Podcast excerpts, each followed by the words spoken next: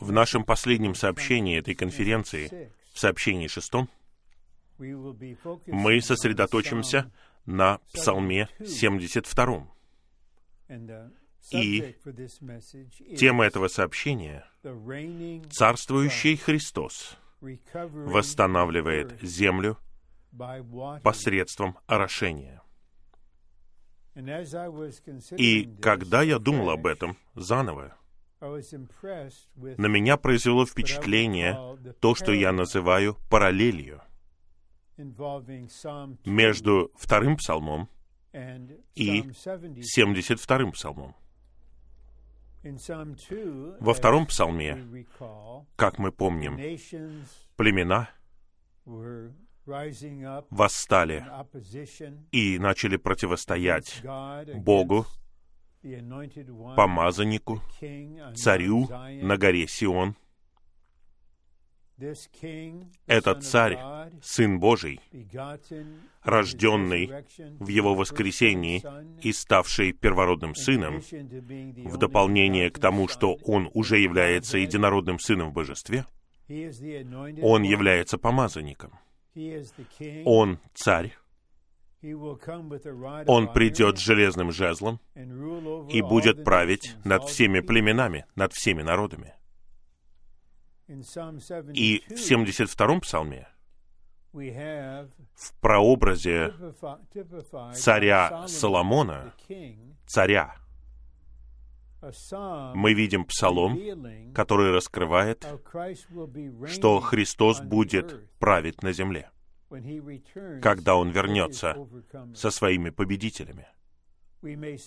Можно сказать, что во втором псалме у нас есть что-то пророческое, а в прообразе 72-го псалма мы видим исполнение. Я хотел бы сейчас прочитать 72-й псалом и затем связать его с чем-то удивительным в книге Откровения.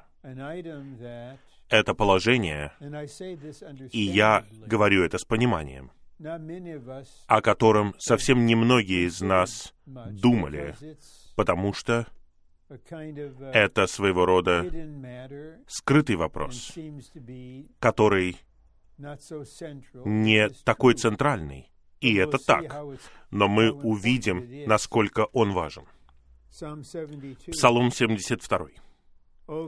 «Боже, дай Твои суды царю, и Твою праведность сыну царя. Он будет судить Твой народ в праведности, и Твоих бедных со справедливостью горы принесут мир народу, и холмы в праведности. Он будет судить бедных народа, Он спасет детей нуждающегося и сокрушит угнетателя. Будут бояться Тебя, пока пребывает солнце, и пока пребывает луна во все поколения. Он сойдет, как дождь на скошенную траву, как обильные ливни, капающие на землю. В его дни будет процветать праведный, и будет обилие мира, пока не перестанет существовать луна. И он будет владычествовать от моря до моря, и от реки до концов земли. Перед ним склонятся жители пустыни, и его враги будут лизать прах. Цари Фарсиса и побережий будут платить дань. Цари Савы и Севы будут преподносить дары. И склонятся перед ним все цари. Все племена будут служить ему ибо Он избавит нуждающегося, когда тот будет восклицать, и бедного, которому никто не поможет. Он жалится над слабым и нуждающимся, и души нуждающихся спасет. От угнетения и насилия Он искупит их душу, и их кровь будет драгоценна в Его глазах. Пусть же он будет жить, и будут давать ему золото Савы, и будут постоянно молиться за него, весь день благословлять его. Будет обилие зерна на земле, даже на вершинах гор. Его плоды будут колыхаться, как леса Ливана, и те, кто из города, будут цвести, как зелень на земле. Его имя будет вовеки. Пока пребывает солнце, его имя будет распространяться и люди будут благословлены в нем. Все племена будут называть его блаженным. Благословенный Иегова Бог, Бог Израиля, кто один делает чудесные дела. И благословенно Его славное имя вовеки, и да наполнит Его слава всю землю. Аминь и аминь. Окончены молитвы Давида, сына Есея. Какая чудесная картина века царства. Того, что там будет праведность и справедливость, и забота о бедных и страдающих. А теперь в Откровении в четвертой главе апостол Иоанн слышит слова в первом стихе «Взойди сюда». И он увидит что-то. И сразу же он был в духе. И вот он увидел престол, и на престоле сидящий. Это истинный и живой Бог. И в четвертом стихе говорится, «И вокруг престола двадцать четыре престола, а на престолах сидят двадцать четыре старейшины, одетые в белую одежду, и на их головах золотые венцы. И из престола исходят молнии и голоса и громы. И семь огненных лампад горят перед престолом. Это семь духов Божьих. А теперь я хочу отметить вот что. С помощью замечательной поддержки в виде примечаний. Вокруг престола 24 престола а на престолах сидят двадцать четыре старейшины, одетые в белую одежду. А теперь примечание. Первое и второе. Я хотел бы прочитать их. Но вначале я скажу нечто основополагающее — эти 24 престола и сидящие на них 24 старейшины, эти 24 старейшины — это ведущие ангелы, которые, согласно повелению престола, правят для осуществления Божьего правления во Вселенной и особенно на земле. Помните, в нашем изучении книги пророка Иеремии мы говорили, что он Господь воинств. Это его воинство.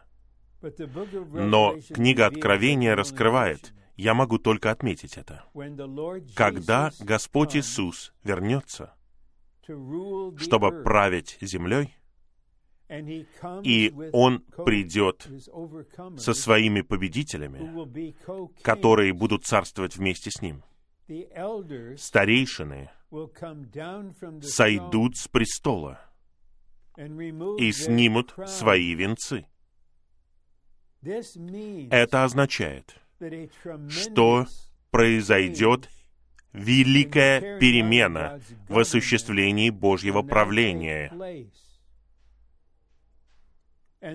и Господь будет править царь царей. и победители будут царями и священниками, которые будут править вместо этих ангельских старейшин, этих правителей. Сейчас, в то время, когда мы проводим это собрание, я в свое время, вы в свое, я в одном месте, а вы во многих местах.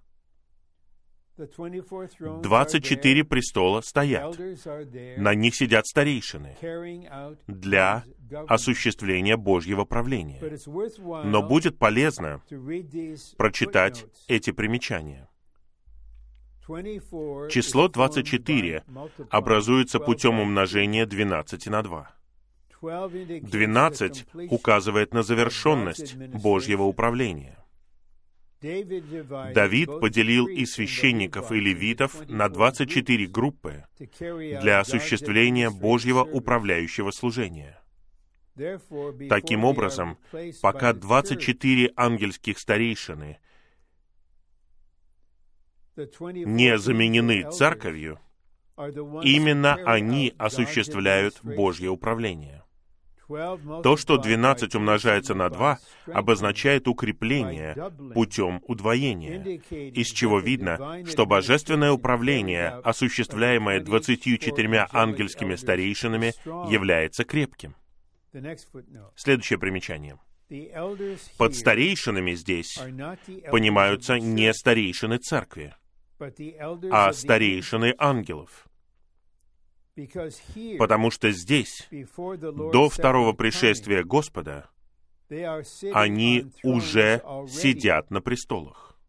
В Божьем творении ангелы — это самые древние существа. Их старейшины являются старейшинами всего Божьего творения.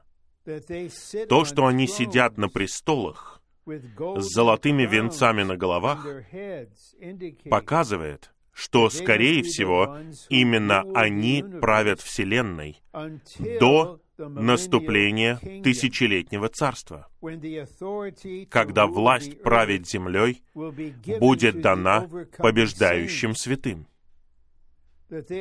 То, что они одеты в белую одежду и имеют арфы и золотые чаши, полные курения, показывает, что сейчас они также являются священниками перед Богом. Однако в тысячелетнем царстве священниками Бога и Христа будут царствующие победители. Золотые венцы старейшин показывают, что они также являются правителями. Таким образом, они священники, которые служат Богу, и цари, которые царствуют над Его творением. Но в конечном итоге, как говорится в 10 стихе, 24 старейшины падут перед тем, кто сидит на престоле, и поклонятся тому, кто живет во веки веков и они бросят свои венцы перед престолом и скажут, «Достоин Ты, Господь и Бог наш, получить славу и честь и силу, потому что Ты сотворил все, и благодаря Твоей воле все было и было сотворено». В стихе 10 мы видим, что старейшинам еще предстоит сойти с престола они бросят свои венцы перед престолом, потому что происходит великая устроительная перемена. Я повторю и подведу итог, а потом мы перейдем к 72-му псалму. Сейчас Господь осуществляет свое правительственное управление — в Христе, который является центром, через этих ангельских старейшин и всех других ангелов. Они правят. На это указывают престолы и венцы. Но скоро произойдет великая, неописуемая, удивительная перемена — когда Господь вернется на землю и унаследует землю, установит престол в Иерусалиме, и начнет править над всей землей и всеми людьми. Он будет не один. Вместо ангельских старейшин будут править побеждающие святые, которые будут царями вместе с ним. Это произойдет. Нынешний век закончится. Господь вернется со своими победителями. 24 старейшины сойдут с престолов и бросят свои венцы перед престолом, и победители будут править вместо них. Если вы думаете или задаетесь вопросом, что будут делать эти 24 старейшины, мы лишь знаем, то, что показано в 11 стихе. Они будут поклоняться, они будут хвалить, они будут прославлять нашего чудесного Бога. Итак, то, что раскрывается в 72-м псалме, касается царствования Христа на земле в течение тысячи лет. Правление на небесах, что касается старейшин, переменилось. На земле произошла радикальная перемена. Больше не будет человеческого правления нигде. Больше не будет президентских выборов каждые четыре года. Больше не будет всего, что сопровождает это. Это царство. И в заголовке мы добавляем, восстанавливает землю посредством орошения. И когда мы будем рассматривать план, мы увидим два основных аспекта Господнего царствования, Его правления, когда Он вернется. Первый и основной — это праведность и справедливость и суд согласно праведности, чтобы принести справедливость. Наконец, будет чистая, непредвзятая справедливость по всей земле. Конечно, те, с кем плохо обращались, кого обманывали, кем пренебрегали, придет время, и оно должно прийти, когда их вопли о праведности и справедливости будут исполнены. Но сегодня некоторые думают, что путь — это устраивать поджоги, уничтожать собственность, нападать на полицейских, мародерствовать, заниматься беззаконием и бунтом. Они защищают и продвигают царство сатаны. Мы ищем прежде Царство Божьего и Его праведности. Блаженны те, кто алчит и жаждет праведности. По благодати Господа я не один — и как никогда раньше я жажду праведности. И второй аспект касается восстановления земли Господом. Он сначала должен установить свое царство на земле. И затем мы увидим, что Он восстановит землю посредством орошения благодаря схождению мягкого дождя. Я говорю не о буквальном физическом дожде, а о духовном значении воды и орошения. И применение этого очень драгоценно, и я верю, что оно воодушевит вас. А теперь мы можем рассмотреть план. При своем втором пришествии Христос овладеет землей, которая была дана ему во владение. И установит по всей земле Божье Царство, тем самым восстановив права Бога на землю. Когда мы видим это, когда мы верим в это, когда мы составляемся этим видением, это позволит нам, оснастит нас жить побеждающей жизнью. Драгоценные святые в церкви в Портленде и в близлежащей церкви в Ванкувере, в штате Вашингтон, это примерно час езды. Посреди еженочного хаоса, если так можно сказать, должны быть уверены, что царь грядет. Царство грядет. Праведность грядет. И как церковь, и как ищущие святые, они могут в действительности переживать его царствование сейчас. А. В Псалме 24, стихах 7 по 10 раскрывается победоносный Христос как грядущий царь в Божьем вечном Царстве. Я рекомендую вам прочитать эти стихи.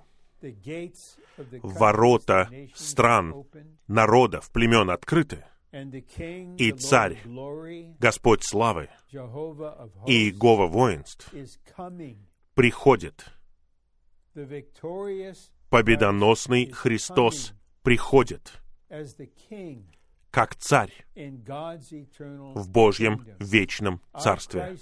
Наш Христос — победитель. Когда Он придет, Он будет грядущим царем. Я хотел бы просто сказать «Аллилуйя» сейчас, внутренне. Слава Господу! Слава победоносному Христу!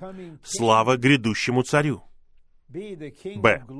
Царь славы — это Иегова воинств — завершенный триединый Бог, воплощенный в победоносном и грядущем Христе.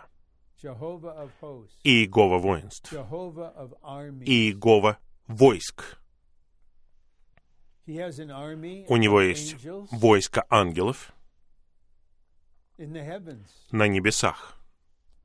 И в его движении на земле, в его восстановлении, он формирует войско на земле. Когда он вернется, он будет Иеговой войск Божьих, победоносным Христом. Его второе пришествие — будет совершенно не таким, как его первое пришествие. Первое пришествие было таинственным, оно было тайным. Как он родился, чтобы исполнить пророчество. Затем он исполнил пророчество и ушел из Вифлеема. Это было тайное пришествие. Но второе пришествие будет славно открытым и видимым. Первое. Иегова — это Иисус. Евангелие от Матфея 1.21. И примечание указывает на это. А Иисус — это воплотившийся, распятый и воскрешенный триединый Бог, сильный в сражении и победоносный. Нам нужно знать такого Христа, этого Иисуса, Иисуса. Человек Иисус — это воплотившийся, распятый и воскрешенный триединый Бог. Наш Господь Иисус сильный в сражении, и Он победоносный. И нам нужно духовно войти в Его сражение и в Его победу сейчас благодаря нашим молитвам. Два. Именно Он вернется в воскресении со своими победителями, чтобы овладеть землей в качестве своего царства. О, как будет чудесно, когда нечестивыми, беззаконными штатами Калифорния и Нью-Йорк овладеет грядущий царь. Как будет чудесно, когда Калифорния и Орегон и Вашингтон, такие города, как Лос-Анджелес, Сан-Франциско, Портленд, Сиэтл, когда всеми ими овладеет царь и те, кто будет царствовать вместе с ним. Как мы жаждем этого, мы верим в это. Другие верующие обмануты и одурманены. Они просто ждут великолепного, так называемого жилища на небе, которое вроде бы Господь строит для них сейчас. Они обмануты, увидены от истины. Мы здесь с Христом в нас. Он надежда славы, Он живая надежда. И мы ждем, пока Царь придет и установит свое царство на земле и завладеет всей землей, как своим царством, Китаем, Ираном, всей Кореей. Царь Иисус овладеет всеми ими. Два. В Псалме 72 царствующий Христос показан в прообразе царствующего Соломона, сына Давида. Если мы перечитаем главы в третьей книге царств, где Соломон на престоле, и царица Савская услышала, что Соломон был мудрейшим человеком на земле. И она поверила в это, но она захотела удостовериться сама. И когда она пришла, она была поражена не просто мудростью Соломона, но красотой и порядком его царства во всех отношениях. Материалы, то, как слуги ведут себя. Когда мы подойдем к изучению кристаллизации третьей и четвертой книг царств, наверное, мы посвятим какое-то время и этому. Какое-то славное царство под руководством Соломона является прообразом грядущего царства. Во время его благоденствия и процветания, на что указывает заглавие этого псалма и первый стих. Итак, заголовок псалма и весь псалом говорят о Христе. Но то, что важно для нас, это система прообразов. Все это указывает на Христа как царя. А. В Псалме 72 раскрывается, что Христос будет царствовать над землей и все цари склонятся перед Ним, и все племена будут служить Ему. Нам нужно будет увидеть, какие правители будут на земле. Но давайте просто представим себе, просто небольшую картину нарисуем себе.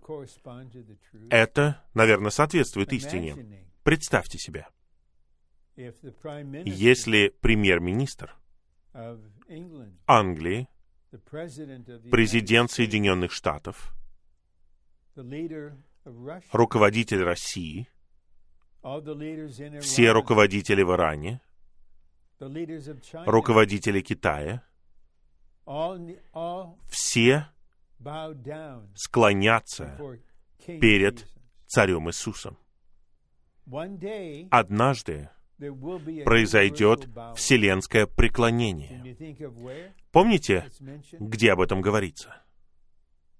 Во второй главе послания к филиппийцам.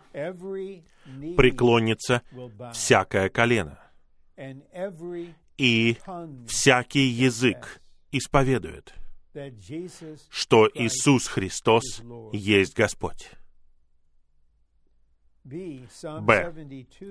Псалом 72 — это славная картина того, что значит, что Господь восстановит всю землю, овладеет ей и будет царствовать над ней. Разве вы не рады? Разве вы не благодарны за то, что наш мудрый Бог дал нам картину? Мы учимся, и у нас есть ясное слово в Новом Завете. Но картина в системе прообразов и различные символы в Ветхом Завете очень полезны. Картины — это не что-то самодостаточное. Они что-то точно изображают. Итак, царь Соломон был на престоле. Там были львы, изображены на обеих сторонах его престола, золотой престол.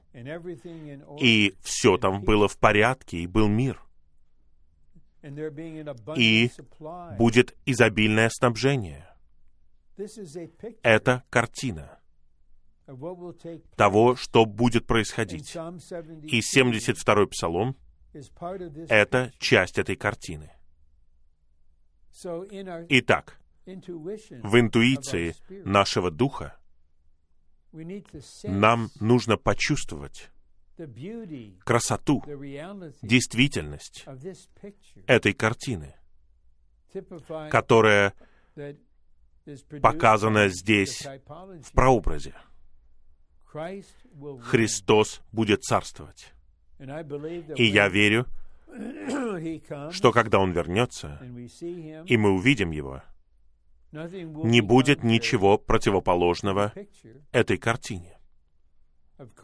Разумеется, пророчество будет полностью исполнено, но действительность, конечно же, превзойдет нашу хвалу и наше аллилуйя. Царь грядет, и он овладеет землей. Пункт В. Царствование Христа, показанное в прообразе Соломона, будет происходить в тысячелетии, в веке воссоздания. Итак, мы молимся, как Господь наставил нас о том, чтобы пришло Божье Царство. Мы молимся о том, чтобы век изменился и чтобы Царство было проявлено. Но здесь, в нынешнем веке, посреди хаоса и беззакония, нам нужно сделать акцент на действительности и на практичности Царства Божьего в нашей личной христианской жизни и в нашей совокупной церковной жизни.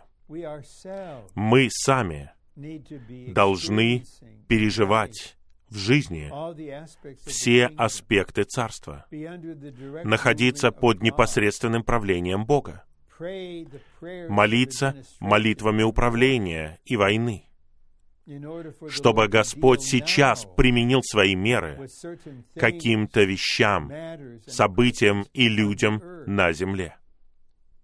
Будучи действительностью и практичностью Царства сейчас, мы прокладываем путь для того, чтобы век Царства наступил, и чтобы Царь пришел, вернулся со своим войском. Три. Царствование Христа будет осуществляться в праведности и справедливости, и его итогом будет мир. Пожалуйста, не думайте, что я касаюсь политики, я касаюсь чего-то нынешнего. Когда те, кто пытается протестовать надлежащим образом, согласно закону, и провозглашают, что если нет справедливости, то нет и мира. Это правда. Не может быть настоящего мира, если есть несправедливость. С людьми обращаются несправедливо. И это еще мало сказано. Как может быть мир?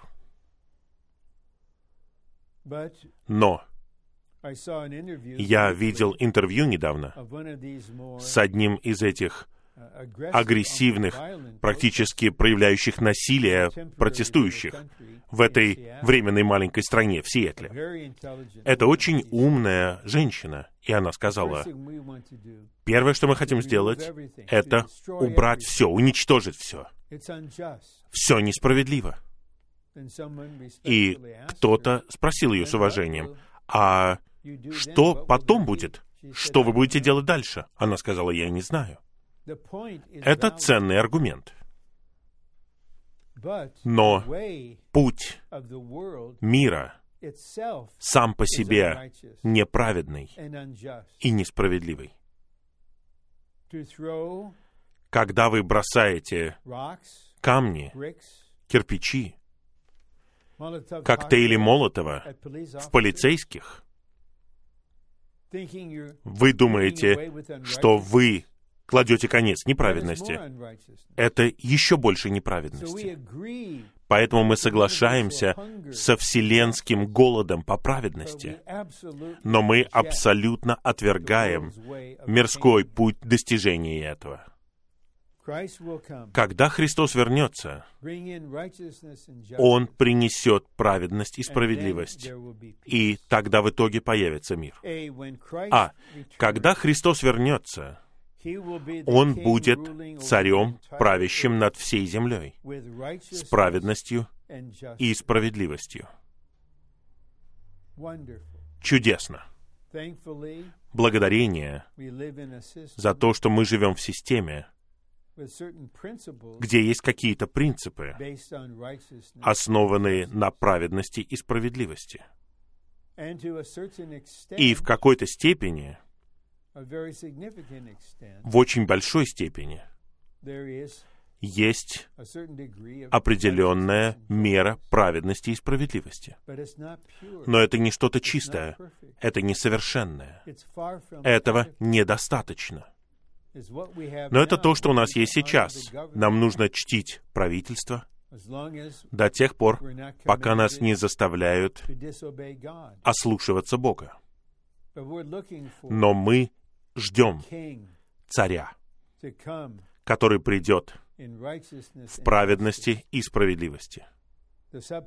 Подпункты. Праведность подразумевает Божье Царство, поскольку она связана с Божьим правительством, управлением и правлением. Неудивительно, что Павел говорит в послании к римлянам 14.17, что Царство Божье — это праведность. Если мы живем в действительности и практичности Царства, наша личная жизнь будет отличаться праведностью по отношению ко всем вещам, по отношению ко всем людям. Мы не можем быть предвзятыми, иметь предубеждения, предпочтения. Все это неправедно. И в церкви совокупно, как царстве на практике, праведность и справедливость должны преобладать. Два. Справедливость — это праведность с судом. Поэтому многое зависит от судьи. Вот ситуация. Для того, чтобы была справедливость, Судья должен действовать в абсолютной праведности. Без суда справедливость невозможна. Итак, если к судье поступает дело о преступлении, он или она должны действовать абсолютно согласно праведности, как ее определяет закон. И сам закон должен быть праведным. И тогда выносится суждение согласно этой праведности. И совесть всех сможет сказать, это справедливость. Три. Справедливость приходит в результате суда согласно праведности человека и провозглашает его праведность. Я говорю в принципе сейчас. Но в целом я касаюсь конкретной ситуации. Не каждый судья, даже верховный судья на высоком уровне, я имею в виду людей, есть те, кто неправедны, не согласно Богу и не согласно Конституции. Поэтому они принимают решения, которые противоположны Божьей праведности. И их суждения согласуются с их собственной праведностью. Как вы думаете, я снова иллюстрирую, что когда Верховный суд несколько лет назад принял закон, даже изобрел закон о том, что брак подразумевает двух людей. Не надо просто говорить, что это одна женщина и один мужчина. Нет, нет. Они могут быть одного пола. В глазах Бога это абсолютно неправедно. Это противоположно природе и Слову Божьему. Но эти судьи подумали искренне. Я думаю, что они искренне перед своим собственным чувством праведности, что так нужно поступить. И те, кто желал такого результата, они были умными. Они обошли законодателей, законы, проигнорировали голосование людей. Давайте добьемся своего. Поэтому любое суждение, которое происходит в результате суда согласно праведности человека, провозглашает его праведность. Итак, мы видим это. Мы видим это в мире. В большой степени, в отрицательной степени. Но в Царстве наша личность, как воспроизведение Христа, будет самой праведностью. Поэтому каждое суждение, которое выносят те, кто будет царствовать вместе с ним, будет приносить справедливость. Четыре. Это согласуется с тем, что основание Божьего престола в Новом Иерусалиме — это чистое золото, обозначающее Божью природу в качествах праведности и справедливости. Б. Мир — это знак присутствия праведности и справедливости. И опять, поскольку мы живем во время хаоса и беззакония, просто посмотрите последние четыре года, о чем говорят, что выражают, что делают некоторые люди в правительстве, в Голливуде, особенно в основных средствах массовой информации. Буквально вчера один человек открыто сказал о смерти младшего брата президента Трампа. Он сказал открыто, что сила смерти забрала не того человека. Он хотел, чтобы президент умер. Это просто знак хаоса и беззакония. Как у нас вообще может появиться желание, даже если мы не согласны с его политикой, мы не хотим, чтобы он занимал должность, это показывает, что это за люди. Они думают, что это справедливость. Но когда придет царство, будет мир. А сейчас мы далеки от мира в этой стране. Где он? Где их мир? Мир в Чикаго? Мир в Портленде по ночам? Где он?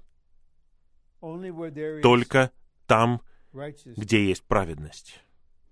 В результате правления Христа с праведностью и справедливостью земля будет полна мира. И тогда пророчество исполнится. Больше не будет войны. Все оружие будет уничтожено. Будет мир повсюду. Никаких разногласий из-за территорий или народов или групп людей. Я не знаю, как будет выглядеть население. Представьте себе тысячу лет праведности и мира.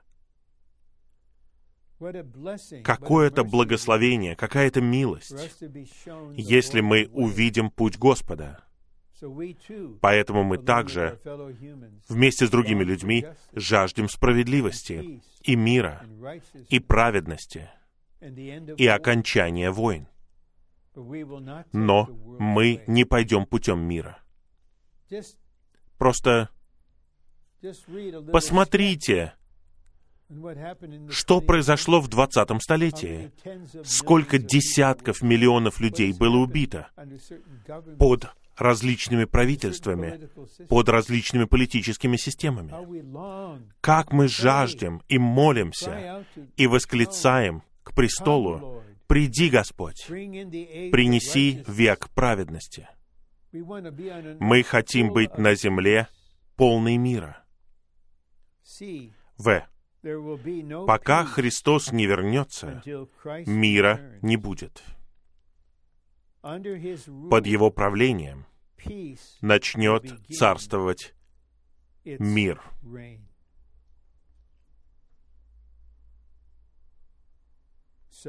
Некоторые, даже многие, возможно, особенно молодые люди, те, кто имеет определенный взгляд на жизнь на Земле, они все еще надеются на мир. Но мира, полного мира не будет. Не будет мира на Земле. И если вы думаете, как многие думали, на выборах несколько лет назад, «О, этот человек, о, он как Мессия, он принесет мир», а потом избирают кого-то еще. Нет, он принесет мир. А потом кто-то еще хочет. Он даже не знает, что такое мир. Но нам ясно, что мира не будет на земле, пока Христос не вернется. Поэтому мы не позволим себя обмануть любому политику, который утверждает, «Я знаю путь к миру. Я знаю, что должно произойти. Мне нужно иметь вот эту власть мне нужно сделать вот это и вот то. И тогда будет мир. Будьте осторожны. Это ложь. Мы хотим настоящего мира. И как мы знаем, из книги пророка Исаии 9.6, «Он князь мира».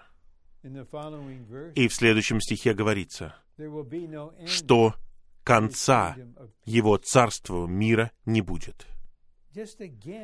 Снова внутренне я ощущаю жажду. Приди, Господь. Сделай то, что ты должен сделать сейчас.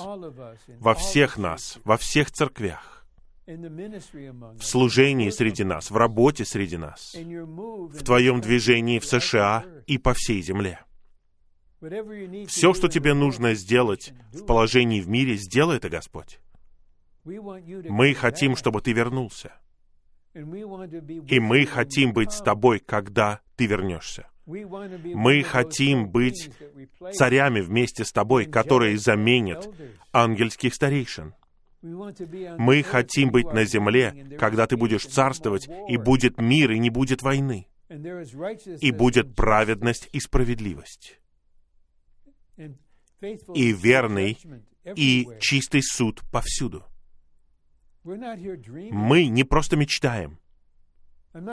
Я не мечтаю о дворце на небе или космической квартире, которая приготовлена для меня. Мы не мечтатели в этом смысле. Мы полны видения. Мы верим в видение в Библии. Видение в Псалме 72. Какая-то картина. А теперь мы совершаем поворот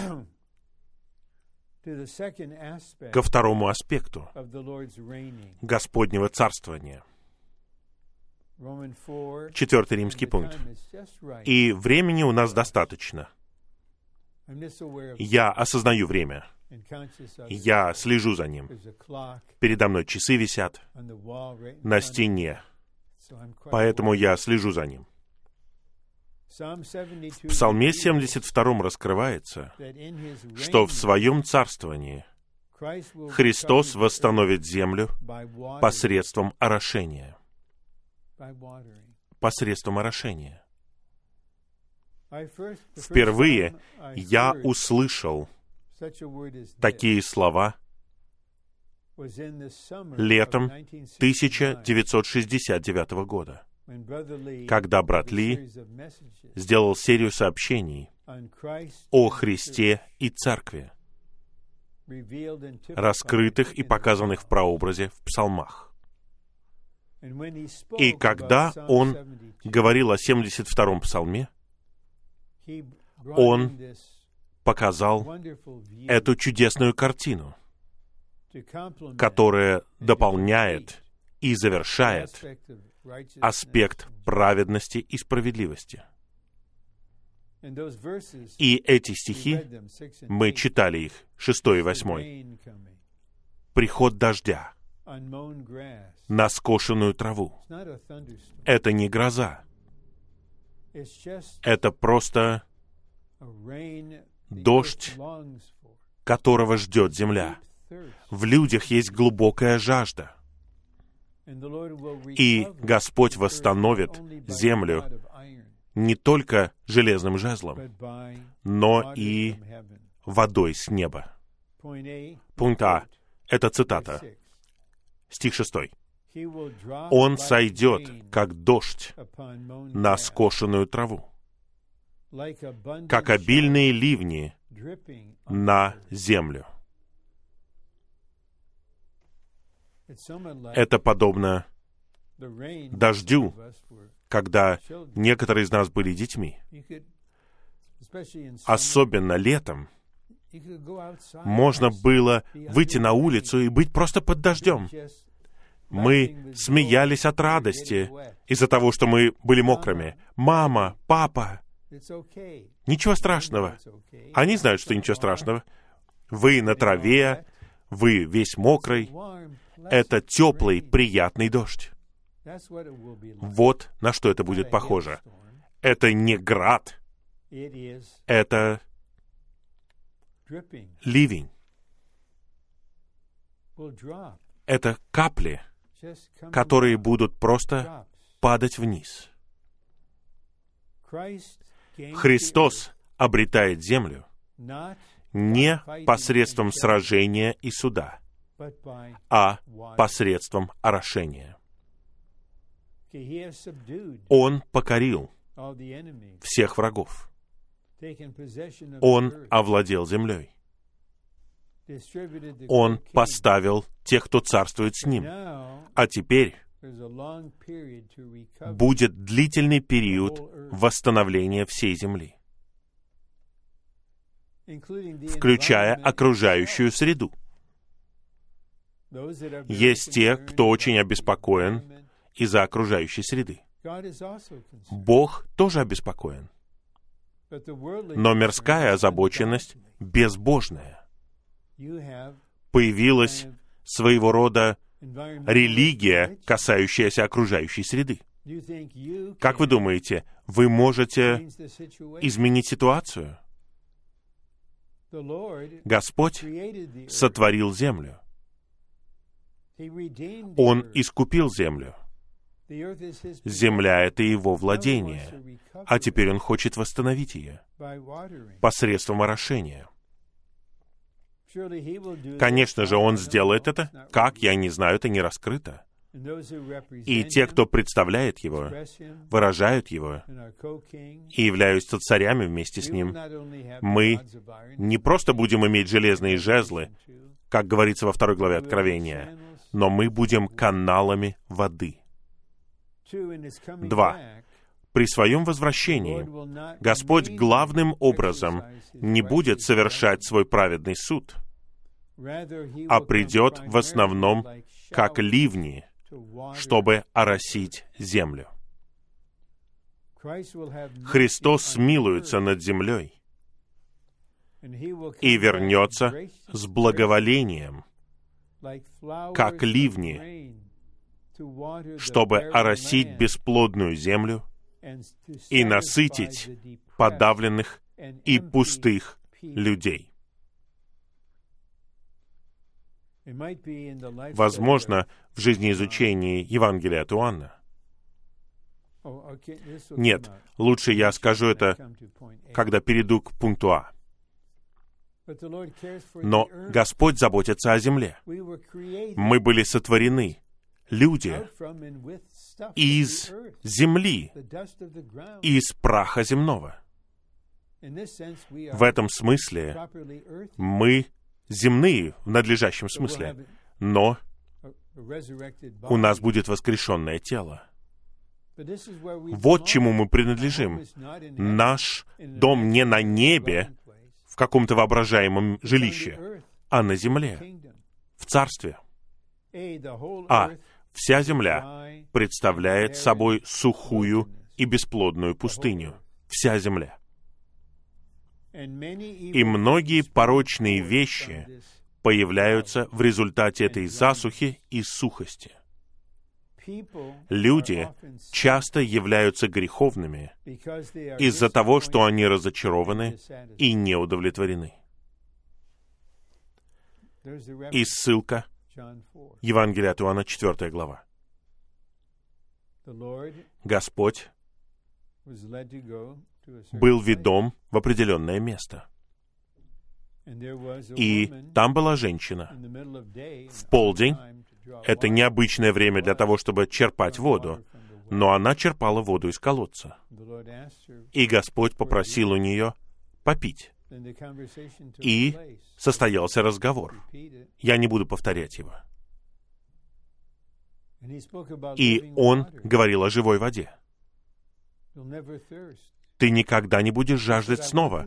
Она сказала, я хочу этой живой воды. И он сказал, иди позови мужа. У меня его нет. Правильно. У тебя его нет. У тебя было пять. А теперь ты живешь с мужчиной, который не является твоим мужем. Почему? У тебя был один развод за другим. Почему? Ты отказалась от брака и живешь теперь с мужчиной. Потому что у тебя есть глубинная жажда, разочарование, неудовлетворение. Я помню Хадсон Тейлор, когда он говорил об этом стихе об этом отрывке из 4 главы Евангелия от Иоанна. Он дал определение жажде. Это любое неудовлетворенное желание, любое неисполненное стремление. Итак, весь человеческий род жаждет. Мы не оправдываем какое-либо греховное поведение, беззаконное поведение. Но необходимо осознание среди нас. Когда мы соприкасаемся с друзьями благовестия, когда у нас есть бремя о спасении людей, они грешат по большей части, потому что они опечалены, они разочарованы, они не удовлетворены, они все еще жаждут. О, я мечтаю о том, что этот брак будет небесным.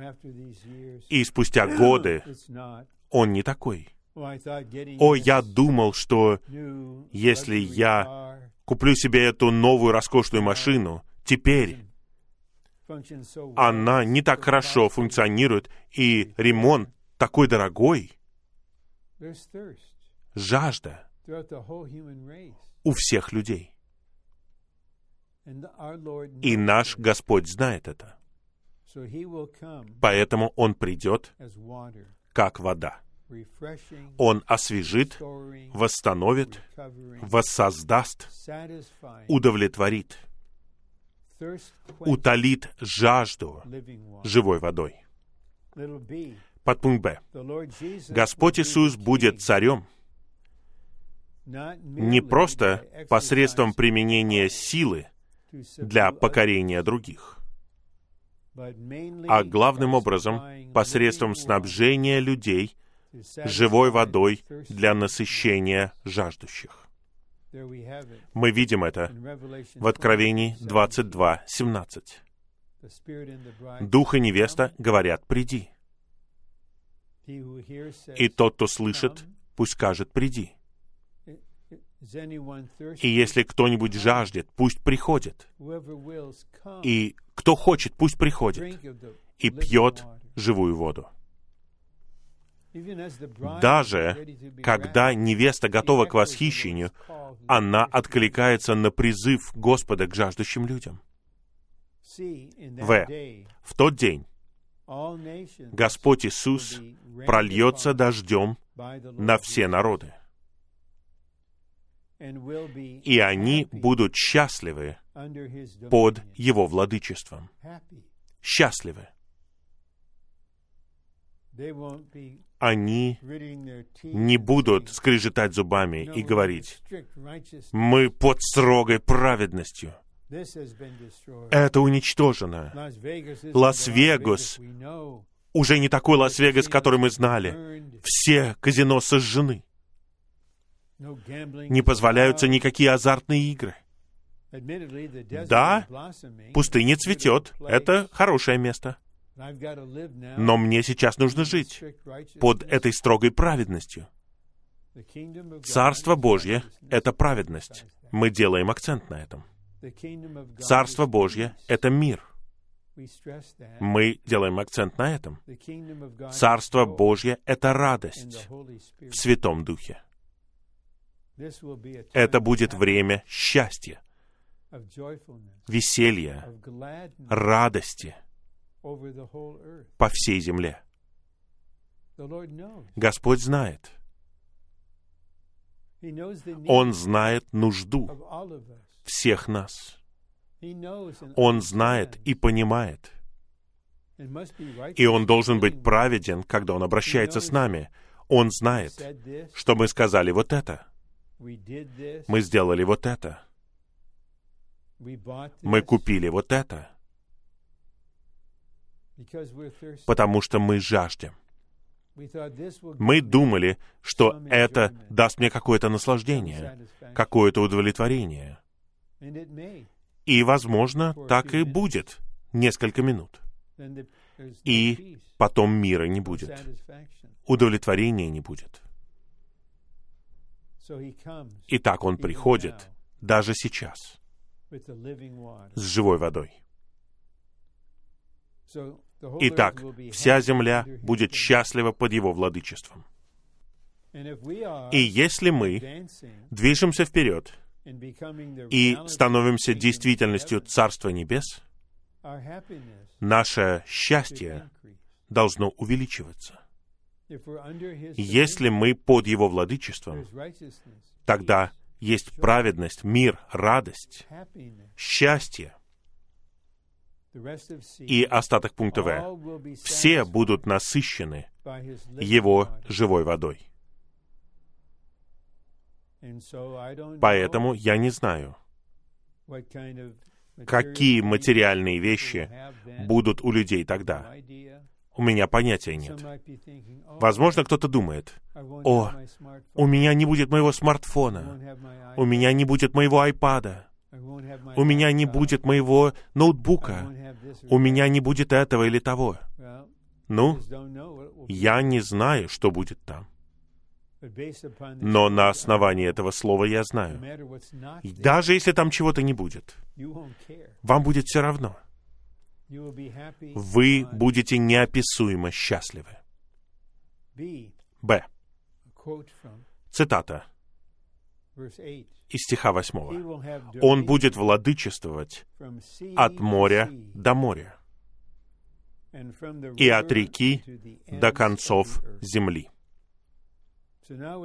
Итак, сейчас мы видим, что Господь будет владычествовать, будет править. И, возможно, я чуть забегаю вперед, но просто представьте себе Откровение 22 главу, стихи 1 и 2. И Он показал мне реку воды жизни, исходящую из престола Бога и Агнца. И эта река течет по улице из чистого золота, которая обозначает природу Бога. И в реке, по обеим сторонам реки, находится дерево жизни. Это означает, что оно в реке. Именно так Бог будет царствовать в новом небе и новой земле. И в определенной степени именно так Господь будет царствовать в тысячелетии. Там будет текущая река. Даже есть пророчество, например, в книге пророка Иуиля в третьей главе, о том, что там будет течь река из Иерусалима. Именно так у него будет владычество на земле. Именно так у него будет владычество надо мной и над вами. Он течет. Да, он кладет конец всему греховному. Он должен быть праведным. Должна быть справедливость. Это точно. Но на этом все не заканчивается. Праведность предназначена для течения. Послание к Римлянам 8.10. Наш дух есть жизнь по причине праведности. Один. Царство Господа распространится до концов земли, благодаря тому, что он будет течь, как река. Итак, нам нужно подождать, и тогда мы увидим. Мы надеемся, что мы будем там. Как все и все будут покорены по всей земле? Есть люди за тысячи миль от Иерусалима. Те, кто будет царствовать с ним, будут там. И где есть они, там будет река. Праведность будет, и река воды жизни также будет там. Подпункт А. Христос будет владычествовать от моря до моря и будет течь, как река, до концов земли. Где будет это течение, там будет его владычество. Есть, дорогие святые, в земле Киви, то есть в Новой Зеландии. Они говорят, и мне приятно слышать это, что они являются концом земли. Может быть и так. Географически я не знаю, как Бог на все смотрит. Но это течение будет повсюду. И поскольку там будет течение, там будет и владычество. Сестры и братья, это главный аспект того, как Господь будет править и как будут править те, кто царствует с Ним. И нам нужно учиться этому сейчас. Какая бы ни была у нас функция, какое бы у нас ни было положение в церкви, может быть, кто-то старейшина, вам нужно править при помощи течения, снабжая живой водой. Если мы служим с молодыми людьми, между ними должен быть порядок. Должна быть праведность. Но должна течь вода. Она должна течь на каждом уровне. Мы хотим быть в действительности и практичности Царства сейчас. Подпункт Б. Господь будет владычествовать самим собой, как текущей рекой. Он обретет владычество и восстановит землю посредством своего орошения. Итак, по крайней мере, на начальном этапе практически все, кто слышит это сообщение, находятся на юго-востоке. Когда сообщения будут выложены, мы не знаем, кто будет смотреть их. Но давно, в 1996 году, брат Ли позвонил мне домой. У него было бремя о четырех углах Соединенных Штатов. И он дал мне конкретное поручение. Он сказал, что необходимо проводить конференцию в День труда на Юго-Востоке. И это, наверное, было в начале августа. И он сказал, пожалуйста, поезжай туда, проведи ее, свяжись с братьями. И я позвонил брату Дэйву и братьям в Атланте и сказал, «Братья, я только что говорил с братом Ли. Это было начало юго-восточной конференции смешивания. Сейчас у меня нет своей территории восстановления, у меня нет царства, оно мне не нужно. Юго-Восток не мой. Я единственный, кто может проводить там конференцию. Это смешно. Я даже так и не думаю. Но вы у меня в сердце все время. Все церкви, все святые. Я никогда не был в Форт Майерс. Но Форт Майерс, церковь там, в моем сердце. Я знаю некоторых братьев, которые несут там ответственность. Я люблю вас, братья. И я просто рад. Вот давайте посмотрим.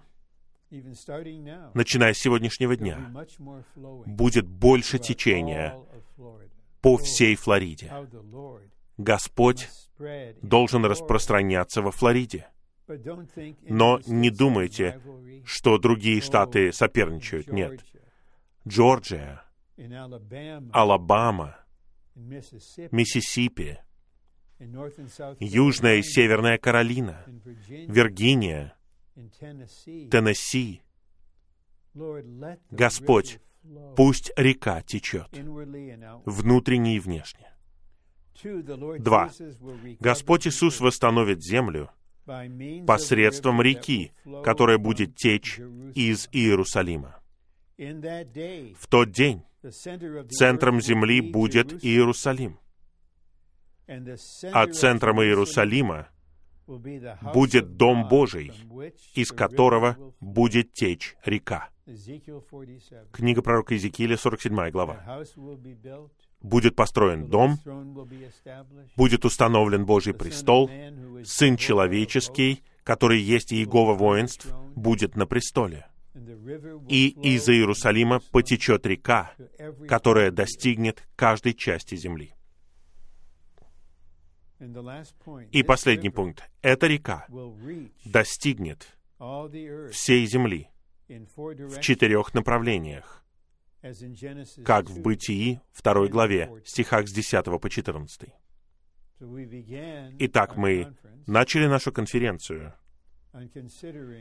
с того, что мы рассмотрели второй псалом. Бунт племен, беззаконие. Они противостоят самому Богу, противостоят Христу, Царю.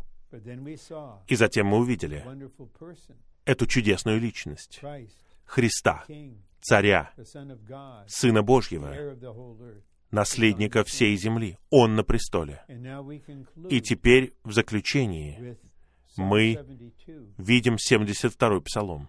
72-й псалом — это исполнение второго псалма. И эти два псалма плюс все остальные, которые мы рассматривали, 16, 46 по 48, 110, все они являются частью средства в нашем переживании. Итак, я верю, что то, что Господь вложил в мой дух и в мое сердце, проистекало, и все мы отныне и до того момента, когда мы будем восхищены, мы будем получать снабжение, чтобы жить побеждающей жизнью посреди возрастающего хаоса, беззакония, безбожия, бунта, зная и переживая Христа, раскрытого во втором псалме, в шестнадцатом псалме, псалмах 46, 47 и 48, псалме 110 и псалме 72. Пусть мы узнаем Его все больше и больше. Пусть у нас будет стремление, которое было у Павла. Я хочу узнать Его и силу Его воскресения.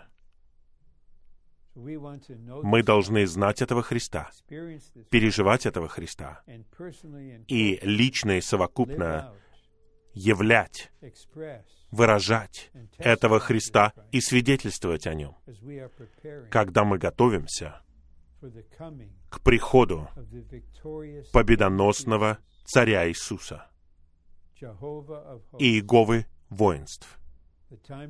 Грядет время, когда все ворота на земле будут распахнуты, и Господь вернется, и век переменится. Мы все хотим быть там.